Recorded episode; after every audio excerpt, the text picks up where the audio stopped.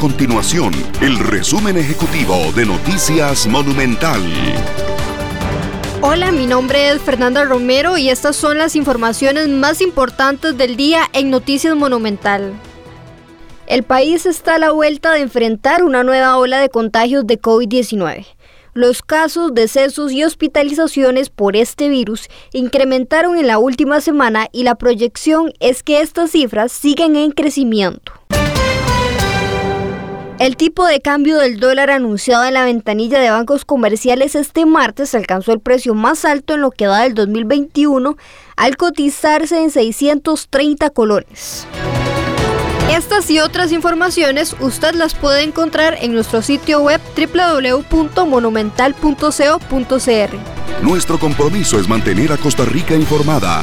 Esto fue el resumen ejecutivo de Noticias Monumental.